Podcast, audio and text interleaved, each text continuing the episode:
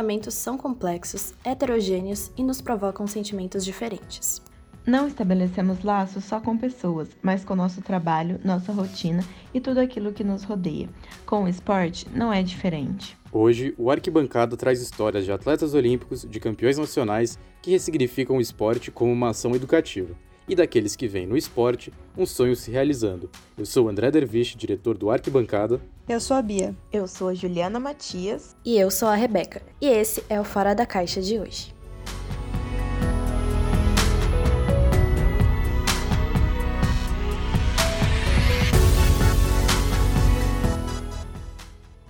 Bom, antes de entrarmos de vez no tema desse episódio, Vale lembrar que, por causa do isolamento, nossos repórteres e convidados gravaram esse programa cada um de sua casa. Então, se você perceber alguma diferença no som do ambiente, saiba que é porque não estamos em um único estúdio ou com a aparelhagem adequada. O esporte sempre esteve presente na vida humana e tem papel muito importante. Ele acompanha as evoluções da sociedade, sofrendo influência de fatores como cultura e os sistemas políticos das nações. Assim como no atual sistema econômico existe desigualdade, no esporte não seria diferente.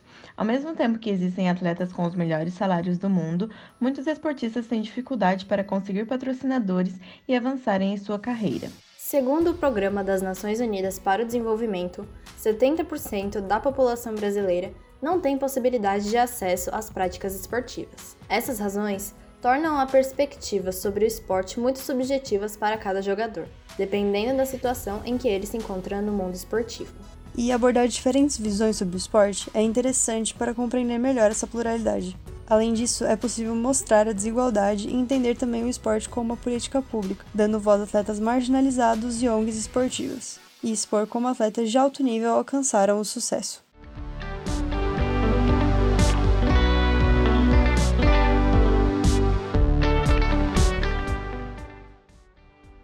O esporte faz muito mais do que manter a saúde de quem o pratica. Vai além do que podemos imaginar.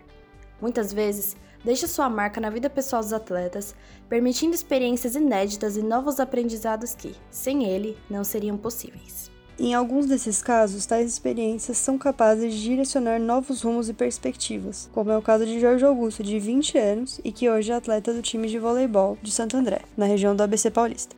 A gente conversou com o Jorge e ele contou que desde criança sempre foi muito ligado ao esporte. Do karatê ao futebol, experimentou diversas modalidades, mas o vôlei não esteve presente em sua vida no início. Fui ter contato com o vôlei em 2011, graças aos meus irmãos que sempre gostaram, então eles treinavam com muita frequência. Eu no começo, como eu não me dei muito bem, sabe, não adaptei da, da forma mais rápida, né? Não ia com muita frequência nos treinamentos. Então, no começo foi um pouco difícil, mas quando eu comecei a entrar é, no ensino fundamental, eu comecei a treinar com mais frequência. Comecei a gostar, aí a evolução começou a ser presente, então aí comecei a pegar firme. A partir de então, Jorge mal sabia que o que até então era somente seu hobby de infância se tornaria uma de suas maiores paixões e que marcaria para sempre a sua vida. Depois do fim do ensino fundamental, Jorge deu início ao ensino médio na Escola Estadual Dr. Carlos Augusto de Freitas Vilalva Júnior, popularmente denominada no bairro de Jabaquara, em São Paulo, apenas por Vilalva Júnior. E lá é conhecida por ser uma das mais tradicionais instituições de ensino da região e pelo seu empenho com o vôlei, oferecendo treinos fora dos horários de aula para todos os alunos interessados e que eventualmente competem em torneios dentro e fora do estado de São Paulo. Jorge foi um dos alunos que acompanhou esses treinos ministrados pelo treinador Wagner Santos durante a sua estadia na escola. De torneio em torneio, o então estudante conquistou o que jamais iria imaginar: o primeiro lugar no Campeonato Masculino Escolar Nacional de Voleibol, que garantia ao seu time uma vaga no Campeonato Mundial da modalidade em Belgrado, na Sérvia. E é claro que Jorge recebeu a notícia com a maior felicidade possível. Olha, todo sonho de atleta, principalmente meu, era é ainda representar meu país, minha seleção brasileira. E para mim, naquele momento, mesmo é, sendo um campeonato escolar, estar tendo aquela oportunidade de representar meu país foi uma honra, foi um privilégio, foi, foi fruto do grande trabalho, sabe, que a gente fez, que o, os antigos meninos que estavam lá também, que participaram do brasileiro, fizeram um trabalho inesquecível. Bom, e o entusiasmo não era só dele, mas também de todos seus companheiros de time, e sem dúvidas, de Wagner. Inclusive, o técnico fez questão de mostrar aos meninos na prática o peso da oportunidade que eles haviam conquistado. Isso foi sentido por eles logo no começo nos treinos de preparação ao torneio. Jorge conta aqui, com o passar do tempo, a responsabilidade e a pressão começaram a pesar, mas sempre volta a falar sobre como todo o esforço foi gratificante. O Wagner começou a cobrar mais no colégio, mas principalmente nos treinamentos, né? Que começaram a ser mais intensos, começaram a ser mais prolongados, né? Começou a tirar nosso final de semana também para conseguir treinar em conjunto, né? Por eu ser mais novo, a gente teve que estar treinando com a equipe mais velha, né? Então foi bem desgastante também, mas valeu a pena tudo. Valeu a pena todo o esforço e dedicação que a gente teve no momento lá. Ainda sobre a questão psicológica, ele completa. Eu falo impressão porque não era só eu que estava ali, mesmo sendo mais novo, num, no momento ele não tem essa. Você tem que estar tá ali, você tem que render mais que ele. Então a gente tem que colocar isso em si na cabeça, sabe? Essa pressão era boa, porque colocava a gente em uma situação que a gente tinha que ser melhor que nosso parceiro de equipe, porque era uma individualidade boa, entre aspas, sabe? A gente tinha que dar mais de si a todo momento, não só ali como no colégio. Então, isso foi bom, com toda certeza foi muito bom. E você pode ter certeza que ajudou muito o nosso nosso crescimento naquele momento, nosso crescimento para a vida, né? Ele relembra o momento com muito carinho e gratidão. Muito antes do que Jorge e seu time esperavam, chegou a hora de sair das quadras e ginásios de São Paulo para conhecer os ginásios europeus. A viagem havia chegado e o anseio por conhecer novos países e um novo continente era grande. Ele e os amigos que também iam para a competição aproveitaram a nova experiência para descontrair e passear nos momentos de folga. A viagem era longa, mas a maior parte do tempo foi destinado para garantir o melhor desempenho possível em Belgrado. Quando os jogos de fato começaram, o atleta confessa que controlar os sentimentos dentro de quadra não era uma tarefa nada fácil, e isso não era um desafio só para ele. Com toda certeza, o nervosismo estava à flor da pele a todo momento, mas a gente estava ali apoiando, dando força a todo momento, nos momentos bons e ruins, porque a gente acaba oscilando bastante em alguns momentos, sabe? Então, a gente tinha que estar tá ali para apoiar, para colocar a pessoa para cima, para a gente conseguir alcançar o nosso objetivo. Independente de quem estava dentro de quadra ali, a gente sempre apo se apoiava, a gente tem, sempre estava querendo bem do nosso companheiro de equipe, que ambos estavam dentro ou fora de quadra. Então, isso que foi bacana mais ainda. O companheirismo, tá podendo ter a oportunidade de estar tá dividindo quadra com cada um ali, foi gratificante demais. E mais ainda com o Wagner, né? comandando o nosso time. E ao contar isso, ele se lembra sempre da importância do treinador durante as competições. O time brasileiro ficou na 14ª colocação do ranking geral no Campeonato Mundial Escolar de Voleibol. Isso foi um marco muito positivo para os garotos, já que na última participação do Brasil no mesmo campeonato, sua colocação final foi 22º lugar. Jorge fala ainda que o time queria ter feito muito mais nos jogos, mas, diante das limitações técnicas de estrutura e equipe, ficaram extremamente satisfeitos com o resultado. Porque a gente olha para trás e vê toda aquela caminhada que a gente fez, desde o nosso sonho de criança, que é jogar voleibol, que é assistir um jogo de uma Superliga, que era, era os meus sonhos, sabe? Que eu pude realizar, então isso dá força pra gente. Dá força pra gente acreditar que a gente pode, que a gente consegue, que a gente é capaz.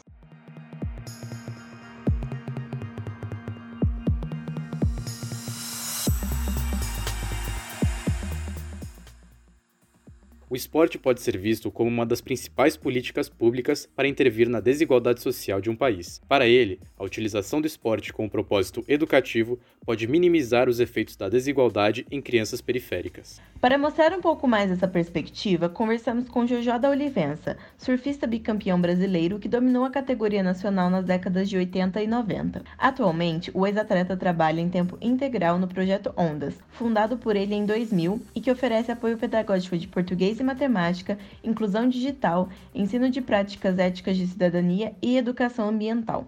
Bom, o projeto Ondas nasceu com o, o objetivo de diminuir as vulnerabilidades e tentar suprir as demandas em razão da violação dos direitos da criança e do adolescente. Então, hoje, a ONG atende 70 crianças e adolescentes na faixa etária entre 6 e 12 anos de idade. O surf é a nossa linguagem inspiradora para a nossa proposta de trabalho. Nós extraímos do mar e do surf e da natureza princípios e valores, como respeito, amizade, perseverança, escolhas, amor e tantos outros. Então, de uma forma transversal, princípios e valores, educação ambiental, permeia todos os outros programas que são a base do nosso trabalho, como esporte, educação e convivência familiar.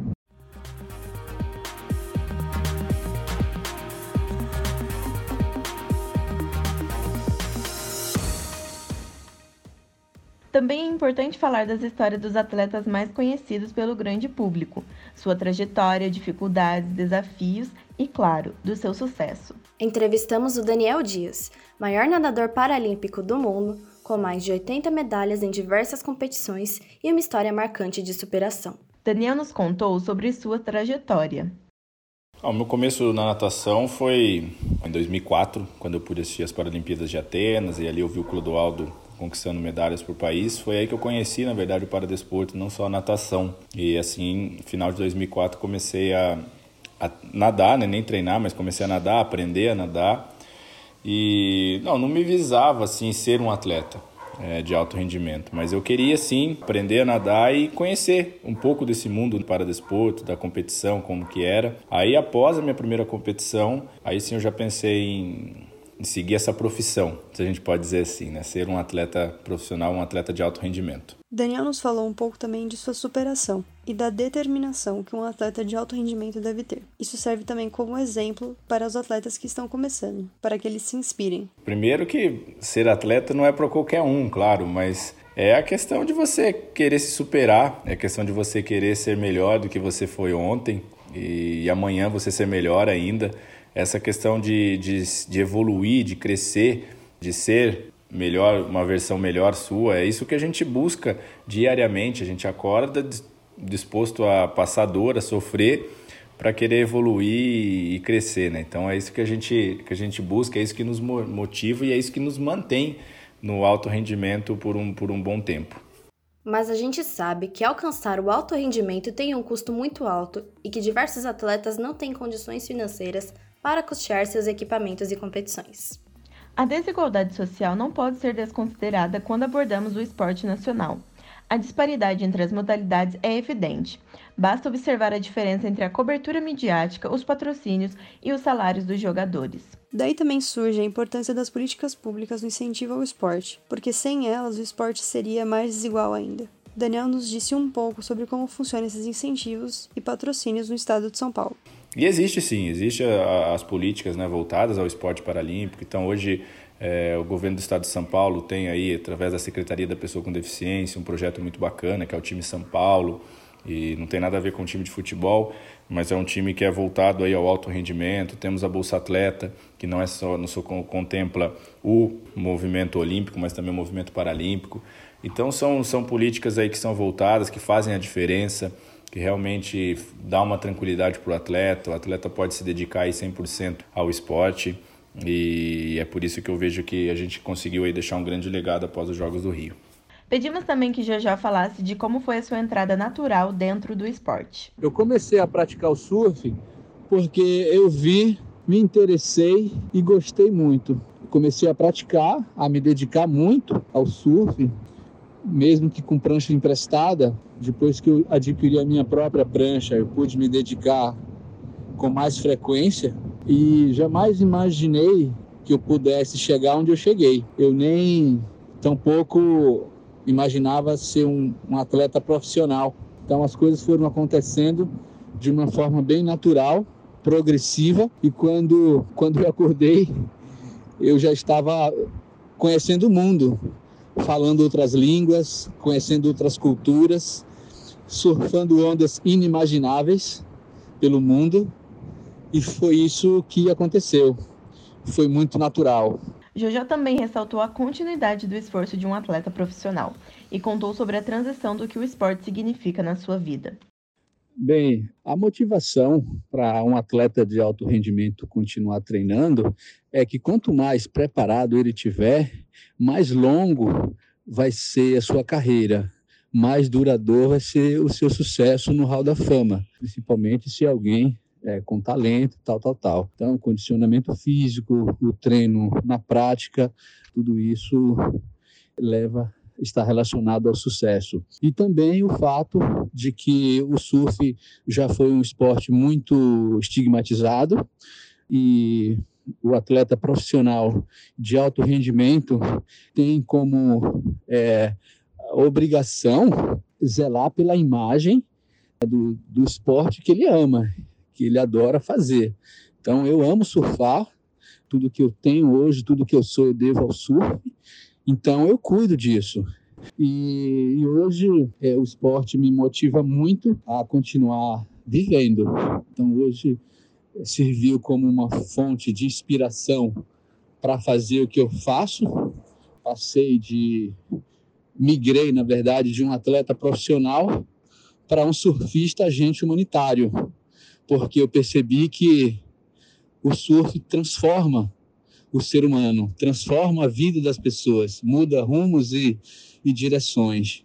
Então, quando eu descobri isso, eu não tive dúvida que eu, que eu poderia utilizar o surf como um instrumento, uma ferramenta de apoio à educação e à inclusão social. A desigualdade social ficou ainda mais evidente no cenário da pandemia, afetando diversos segmentos da sociedade. Já já comentou um pouco dessa questão. E mesmo com o projeto conseguindo adaptar suas atividades educativas para a modalidade à distância, ele disse que as dificuldades da pandemia têm relação com um contexto muito maior e complexo e que já era presente antes do coronavírus. Bom, as dificuldades são as mesmas de sempre e os desafios são iguais de quem trabalha com o terceiro setor. Trabalhar com o terceiro setor, principalmente quando se trata de pessoas, de gente, crianças e adolescentes, é como são as necessidades alheias. Então é como se fosse um cobertor curto, né? Você cobre a cabeça, descobre os pés, cobre os pés, descobre a cabeça. Significa que tem são tantas as demandas que tem sempre alguém precisando que alguém se estenda a mão para ajudar. Então essas são as dificuldades que a gente enfrenta no dia a dia, né? Principalmente agora, nesse momento de peste, de pandemia, as coisas que antes já eram difíceis, agora ficou mais escuro, ficou mais difícil, aumentou ainda mais a vulnerabilidade, a ponto de nós termos que suspender as atividades presenciais com as nossas crianças. E agora estamos com a nossa energia toda focada ao atendimento da família no, da, no total, né? atendendo as demandas de suprimentos como alimento, material de higiene pessoal, material de limpeza, intermediando as relações das famílias com os programas do governo, né? do, do auxílio emergência e coisas do tipo.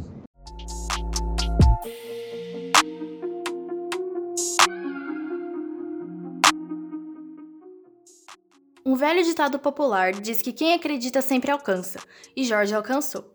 Hoje, ele está formado no ensino médio pelo Villalva Júnior e faz parte do time de vôlei de Santo André, no ABC Paulista. A equipe está com as atividades suspensas por causa da pandemia. Enquanto que já era para a temporada de novos jogos ter começado, Jorge voltou para sua casa em Assis, no interior de São Paulo. Lá está realizando os treinos, mas sempre com saudade das quadras, que considera sua segunda casa. Ele reconhece que não está sendo fácil, porém ressalta que, como não é algo controlável, é necessário ter paciência. Fica um pouco difícil, confesso, mas não é algo que a gente tem o controle. Não temos como saber quando irá passar, então a gente tenta ser paciente. Pois bem, Jorge, assim como você, muitos atletas com certeza sentem falta dos campos, estádios, ginásios e quadras. Estamos todos torcendo e nos cuidando para que logo tudo se resolva e que você e todos os outros atletas voltem ao esporte. Além disso, é importante lembrar de incentivar os atletas, nunca deixando de acreditar que o esporte futuramente será devidamente valorizado. Daniel nos lembrou que, ao valorizar os atuais atletas, valoriza-se o esporte na sociedade do futuro, já que eles são exemplos para as crianças. e de pensar também o esporte enquanto política pública. Como a gente comentou, ele tem um grande potencial de impacto ao promover educação, saúde, pertencimento e integração para uma população socialmente vulnerável. Bom, esses foram apenas alguns dos retratos do esporte no país. Obrigada por acompanharem nosso podcast e aproveitem o tempo livre para ouvirem edições anteriores do Fora. O Fora da Caixa vai ficando por aqui. E até a próxima.